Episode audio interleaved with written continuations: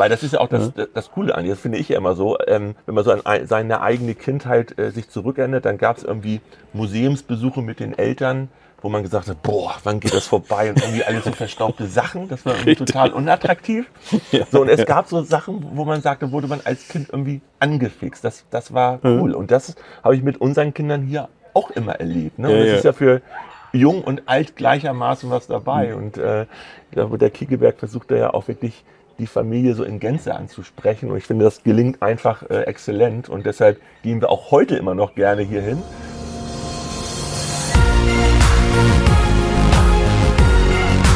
B und P Business Talk. Der Wirtschaftspodcast aus der Metropolregion Hamburg. Präsentiert von Business and People. Ja, hallo und herzlich willkommen zu dieser Episode des Business Talk. Mein Name ist Tobias Pusch. Mit meiner Firma Wortlieferant produziere ich diesen Podcast. Und gleich zu Beginn der Hinweis, diese Episode kann man nicht nur hören, sondern auch sehen. Link in der Folgenbeschreibung, da geht's dann zu YouTube. Ich schalte mich auch gerade mal raus aus dem Bild, denn wir fliegen mal wieder über das Freilichtmuseum am Kiekeberg. Das hier ist nämlich unser Videopodcast mit dem Namen Wir sind Kiekeberg, eine podcast-interne Mini-Reihe zum 70-jährigen Bestehen dieses besonderen Ortes. Wolfgang Becker trifft sich da immer mit Persönlichkeiten, die entweder mitarbeiten oder auch sonst einen besonderen Bezug haben zu dem Museum. Dieses Mal ist das Andreas Sommer. Andreas Sommer ist der Vorstandsvorsitzende der Sparkasse Harburg-Buxtehude und die hat ja schon wirklich viel gefördert rund um das Museum, was das alles ist, erklärt Andreas Sommer gleich auch nochmal im Gespräch. Aber er hat eben nicht nur diesen beruflichen Bezug, der Herr Sommer, sondern auch einen ganz persönlichen. Welcher das ist, erzählt er gleich. Und das Allerbeste, er traf sich mit Wolfgang Becker an der alten Tankstelle in der Königsberger Straße und kam da auch gleich mit dem passenden Auto, wie Sie jetzt hier auch sehen können. Und zwar ist das ein Ford Mustang aus den 60er Jahren. Ein wunderschönes Auto, Top-Zustand. Nicht nur wir standen da mit offenem Mund und haben uns das äh, angeschaut und auch ein bisschen natürlich angefasst. Faszinierend. Also ein tolles Gespräch in einem tollen Ambiente. Wir wünschen viel Spaß beim Zuhören, aber noch besser auch beim Zuschauen. In unserer Serie äh, Wir sind Kiekeberg, die wir aus Anlass des 70-jährigen Bestehens machen, sitze ich hier heute in einem richtigen Museumstück, in einem alten Mustang, äh, und zwar mit Andreas Sommer, Vorstandschef der Sparkasse Habich Buxtehude und wir beide unterhalten uns ein bisschen über das Engagement der Sparkasse am Kiekeberg im Museum, aber eben auch ein bisschen über das, haben Sie so ein Fable für so ältere Dinge? Äh, für ältere Dinge ja, muss ich ganz ehrlich sagen. Wobei man ja immer manchmal die Sachen erst zu schätzen weiß, wenn man sie nicht mehr hm. hatte. Äh, Mustang fand ich irgendwie schon immer cool. Ja. Wir sind auch mal gerne in den USA gewesen, wenn da so ein alter Mustang da rumfährt, das war so ein Träumchen. Ähm, hab mir jetzt vor drei Jahren wieder einen alten Plattenspieler zugelegt. ja. äh, auch irgendwie kultig. Ich habe versucht, wieder meine Schallplattensammlung ja. aufzubauen. Also insofern gewissen Fable schon. Mhm. Bin jetzt nicht der Experte oder so, aber es hat irgendwie was. Also Sie sind nicht derjenige, der unterm Auto liegt und schraubt? Nee, nee, leider nicht. Also Bänke haben so zwei linke Hände. äh, ich muss leider, das ist tatsächlich ärgerlich. Ich muss immer, wenn was ist, äh, außer irgendwie Auto putzen, muss ja. ich in die Werkstatt damit. Also das kann ich leider tatsächlich nicht. Ne? Also was die Kamera vielleicht nicht so zeigt, das ist wirklich ein ganz besonderes Stück. Allein dieses Lenkrad ist ja schon der Hammer. Ja, ja. Ja, 1967er Baujahr, also genauso alt wie ja. ich. Äh, ein Monat jünger ist das gute Stück und jetzt seit, seit fünf Jahren. Haben sich beide gut gehalten, ne? Wir haben uns beide gut gehalten, ja. Er war schon öfters in der Maske als ich. Hat mal so eine Grundsanierung bekommen vor drei Jahren. Das steht dann bei mir noch aus. Also er glänzt wie verrückt und klingt super. Ich glaube, das hören wir auch am Anfang unseres Videopodcasts. Schönen Dank, dass Sie diesen kleinen Spaß mitgemacht haben, dass wir diesen Podcast im Mustang machen. Das ist für mich eine Gerne. Premiere, für Sie wahrscheinlich für auch. Für mich auch, ja. Genau. Und es ist echt eine super Kulisse hier. Wir stehen übrigens hier an einer alten Tankstelle, die eigentlich in Stade mal gestanden hat, jahrelang, und dann vor wenigen Jahren transloziert wurde, wie es heißt, also abgebaut, original wieder aufgebaut. Und wir stehen in der Königsberger Straße. Das ist für Sie ja auch äh, eine Adresse, wo es auch ein bisschen klingelt, ne? Ja, tatsächlich. Äh, wir haben mal, meine Frau und ich, zehn Jahre in der Heidesiedlung in Neuwürmsdorf gewohnt. Mhm. Äh, da hatten meine Schwiegereltern eine Immobilie, da hatte so ein paar verschiedene Immobilien, war so ein altes Endreihenhaus und das mhm. hatten sie uns dann mal übertragen, beziehungsweise meiner Frau. Und wir hatten das dann kernsaniert und angebaut damals, mhm. haben da zehn Jahre gewohnt, äh, bis zur Geburt unserer Töchter dann auch und die ersten Jahre. Und Heidesiedlung ist ja Speziell. Äh, speziell. So, Ja, und da gibt es ja auch eine Königsberger Straße, da haben wir nicht gewohnt. Wir haben in der Fischbeker Straße gewohnt. Äh, aber gibt es die Stettiner Straße, Ja, die genau. Breslauer Straße, Genau, genau, genau. Also hat schon entsprechenden Bezug und ist ja dann auch so Ende der 40er, Anfang Mhm. der 50er Jahre damals entstanden von vielen Flüchtlingen, Aussiedlern. Und war schon äh, eine ganz spannende Thematik damals, auch so von den Häusern. Ich erinnere mich, als wir das dann renoviert haben und dann die Tapete abziehen wollten, einem gleich der ganze Putz entgegenkam und dahinter diese einfachen Strommatten, die isoliert wurden. Auch wir haben uns da sehr wohl gefühlt. Die Heidesiedler waren ja auch recht umtriebig. Ne? Also die hatten irgendwie so ein Gemeinschaftsgefühl. Es gab, glaube ich, so einen Heidesiedler-Verein da so richtig noch, vor Ort. genau. Dann sind die machten Neuwurmsdorfer Woche und so Ja, weiter. Das genau, waren so genau. ganz spezielle Geschichten, die da stattgefunden Genau, haben. genau. Also da war ich jetzt nicht aktiv, aber äh, die Nee, aus alten Redakteurszeiten kenne ich. Ja, das genau, noch. genau, genau. Aus Neuwurmsdorf, ja. Gut, das heißt, Sie sind also sozusagen so, zumindest zum Teil auch so ein Heidesiedler geworden. ja, so, so, so ein bisschen im Herzen, Im im Herzen. Herzen. trage ich dann auf jeden Fall damit. Nein. Gut, das, da sind wir beim Thema Heimatverbundenheit. Mhm. Und das äh, Stück, was wir hier im Kickeberg sehen, gehört ja auch dazu. Wenn wir uns hier umgucken, viele alte Dinge, die man noch so aus der Kindheit vielleicht äh, sogar noch erinnert. Hier die Genau. Läden, die Ladenzeile hier gegenüber. Die Tankstelle, muss ich sagen, die ist wirklich ein Museumsstück. Verrückt, Also ja. sowas habe Ja. ich, glaube ich, selbst als Kind nicht mehr gesehen. Aber gut. Okay, wir wollen ein bisschen drüber sprechen. Und zwar äh, in unserem Podcast kommen ja Menschen zu, äh, zu Wort, die äh, auch eine besondere Verbindung zum Kiegeberg haben. Zum Museum, zum Freilichtmuseum. Die Sparkasse ist da weit vorn, hat einen öffentlich-rechtlichen Auftrag und schüttet auch Gelder aus für Dinge, die der Allgemeinheit zugutekommen. Wie ist das Engagement der Sparkasse für den Kiegeberg? Können Sie das beschreiben? Ja, kann ich mal versuchen zu beschreiben, muss vielleicht ein bisschen ausholen. Ähm, ich sag mal, die, die ganz ursprünglichen Wurzeln liegen, glaube ich, zurück zu 1997. 1997, damals noch unterzeichnet von Herrn Lührs und Professor Ahrens, der Oh, ja, damals ja. Landrat gewesen ist, ist die Stiftung der Sparkasse Harburg-Buxtehude gegründet worden. Und äh, in dieser Stiftung, in der Satzung ist eben unter anderem beschrieben, nicht explizit der Kiekeberg, aber dass man eben auch unter anderem Museen dann natürlich breit hier in der Region unterstützen möchte. Und das hat sich so in den Jahren daraus schon herauskristallisiert, dass äh, der Kiekeberg ein ganz besonderes Gewicht hatte, auch in der, in der Arbeit äh, dieser Stiftung. So, nun, Herr Lürs ist ja auch Nachbar hier, muss man fast sagen. Der wohnt ja fußläufig fast hier Ja. äh, äh, entfernt und äh, Der wird hier auch noch zu Wort kommen. der wird auch noch, habe ich auch schon Ja, gehört, ja, genau, wird auch noch mal zu Wort kommen. So, und insofern ist eigentlich seit 1997 ein ganz, ganz enger Bezug eben zwischen Sparkasse über die Stiftung, Mhm. äh, dann zum Kiekeberg und zwar monetär, aber eben auch mit persönlichem Einsatz. Ne? Mhm. Also wir sind im Stiftungsrat aktiv, Herr Lürs ist ja im Förderverein auch sehr aktiv jetzt.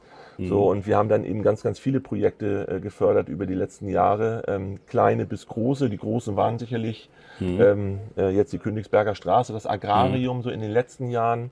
Aber wenn man mal jetzt so zurückschaut, so die letzten knapp 20 Jahre, ich habe es extra nochmal nachgeschlagen, haben wir insgesamt gemeinsam mit der Niedersächsischen Mhm. Sparkassenstiftung 1,1 Millionen Euro Das ist an. Förderung hier Ja, äh, an den ja. Kiekeberg gegeben, davon gut die Hälfte von der Sparkasse habe ich Buxtehude. Und ich glaube, das sind ganz, ganz tolle Projekte. Das sind natürlich diese Mhm. Leuchtturmprojekte, aber auch viele, viele kleinere Themen. Und Sie hatten es ja angesprochen, wenn ich, da haben wir jetzt nicht, nicht direkt was mit zu tun gehabt, aber wenn man mal in diese Spielzeugausstellung dann Mhm. Ja, zum Beispiel klasse. geht, wo man sich dann irgendwie zurückversetzt äh, Mhm. fühlt, so in sein eigenes Kinderzimmer. Und sagt, Mensch, das hattest du doch und das hatte doch der Freund, wo du so Ganz- neidisch warst und das wolltest du genau. eigentlich immer haben und so. Das war schon, ist schon cool, cooles Erlebnis. Ja, das, also man hat immer Déjà-vu, ne? Also Genau. ständig holt Genau. an die Vergangenheit ein. Das ist das Schöne an diesem Museum. Ja. Es ist halt nicht so alt, dass man gar keine Verbindung hat, sondern eigentlich so jung, dass man noch andocken kann. Ne? Genau, genau. Das ist, waren Sie als Kind hier mal irgendwie oder so? Ja, als Kind, äh, ich meine damals nicht, also so richtig aktiv geworden sind wir eigentlich, als wir damals selbst Kinder bekommen hatten. Mhm. So und damals auch in Förderverein äh, eingetreten. Also ich bin jetzt nicht einer hier der Gründungsmitglieder. Ich habe extra nochmal geguckt. Ich glaube, irgendwie auf meiner Mitgliedskarte steht irgendwie 3500 irgendwie so in der Ja, Größenordnung. da sind schon 10.000 zugekommen. Ja, Also sind noch ein paar mehr. 10.000 dazugekommen. So, also, und, ähm, weil das ist ja auch das, das Coole an das finde ich ja immer so, ähm, wenn man so an ei- seine eigene Kindheit äh, sich zurückerinnert, dann gab es irgendwie Museumsbesuche mit den Eltern, wo man gesagt hat, boah, wann geht das vorbei und irgendwie alles so verstaubte Sachen, das war irgendwie total unattraktiv.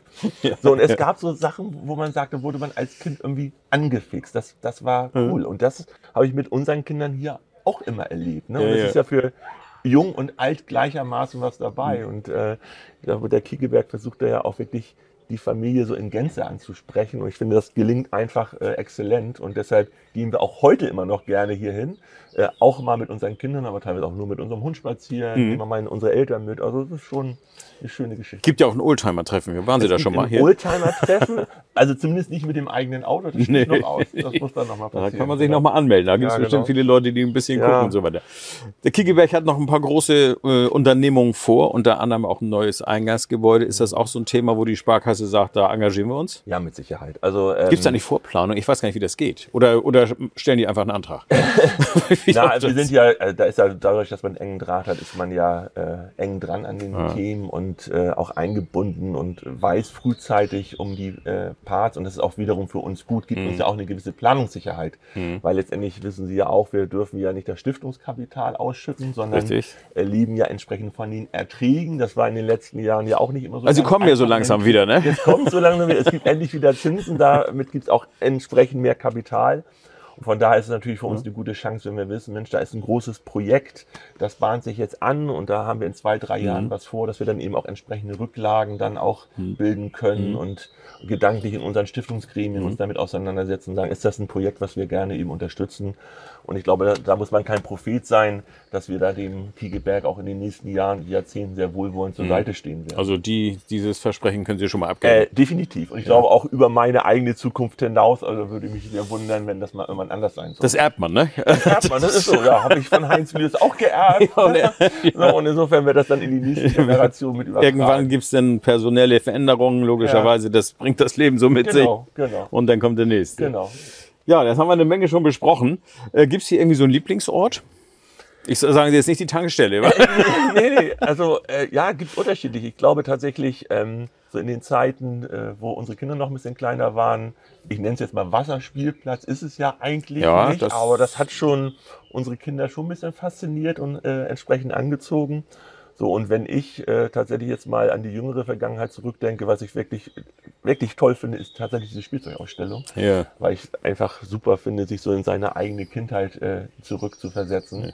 Also das eher so von den Dingen, die ja schon ein paar Jahre älter sind. Ne? Und hier dieses Gesamtensemble ist natürlich irgendwie in Gänze einfach klasse. imposant. Ja, ne? ja, ja, ja, ja, ist richtig.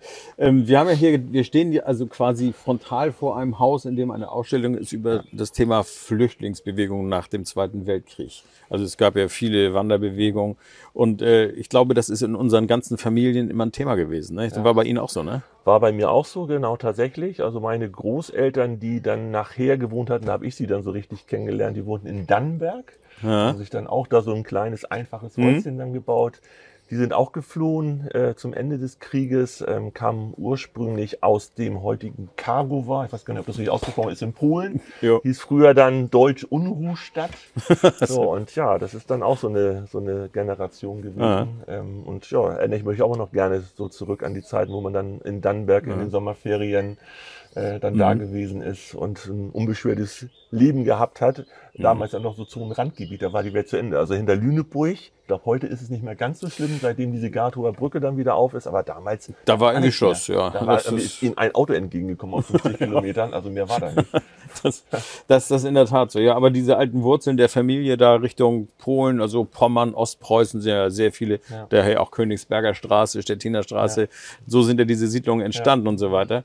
Also das ist etwas, was, glaube ich, viele Menschen noch mit sich rumschleppen. Mittlerweile ja in der dritten, vierten Generation raus sind, ne? Aber ähm, Hat uns ja auch als Sparkasse geprägt. Ne? Also ähm, wenn man mal so zurückdenkt, dann so, äh, ich sag mal, das Wirtschaftswunder in, in Deutschland, wie es dann groß geworden ist, da haben natürlich auch Kreditinstitute in Gänze, äh, Sparkassen, Genossenschaftsbanken genauso natürlich auch eine Menge zu beigetragen, ne? weil ähm, äh, Geld war nicht unbedingt äh, so viel vorhanden. Ich glaube, das Thema äh, Hilfe zur Selbsthilfe, das war natürlich ein ganz, ganz großes und trotzdem war ja auch mal an der einen oder anderen Stelle es vielleicht mal notwendig, ähm, auch mal einen Kredit aufzunehmen. So, Mhm. und, so ging äh, das so langsam los, so ging es ne? dann so langsam los und ähm, klar, man sagt immer, ah, früher wurde doch irgendwie viel, viel mehr gespart und Kredit war sicherlich noch so ein bisschen, was Verruchtes will ich jetzt nicht sagen, aber war vielleicht nicht so gang und gäbe, aber wenn man wirklich mal auch bei uns in die alten Bilanzen schaut und sich auch mal mit alten Bundesbankstatistiken so auseinandersetzt, dann ähm, sind damals beispielsweise 80 Prozent äh, in den 50er, 60er Mhm. Jahren, 80 Prozent der Anschaffung von Elektrogeräten, also Fernseher sind kreditfinanziert. Richtig, genau. Ja, ja, ja, ja.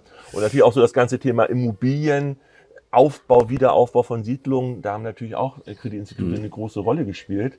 Übrigens auch bei einem Zinsniveau, was höher war als heute. Also das darf man ja auch mal nicht vergessen. Mhm. Das war jetzt zum Teil natürlich- erheblich. Ne? Genau, weil wir ja gar nicht ja. mehr das so gewohnt sind, äh, dass wir sagen, oh Gott, auf einmal muss ich wieder 4,5, 5 Prozent für eine Hypothekenfinanzierung Ja. bezahlen.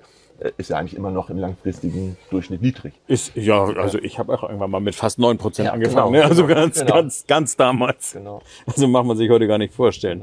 Ja. Herr Sommer, ich sage schönen Dank für das Gespräch. Da haben wir ein paar schöne Punkte entdeckt und wir sind hier auch in einer super Kulisse.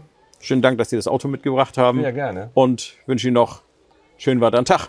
Vielen Dank. Ich werde die Weiterfahrt nutzen, dann gleich in die Sparkasse mit offenem Dach. Was gibt's eigentlich Besseres heute? Wunderbar, alles Passt. klar. Super, Okay, danke. schön.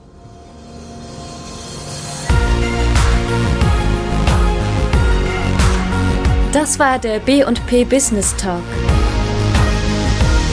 Der Wirtschaftspodcast aus der Metropolregion Hamburg. Präsentiert von Business and People.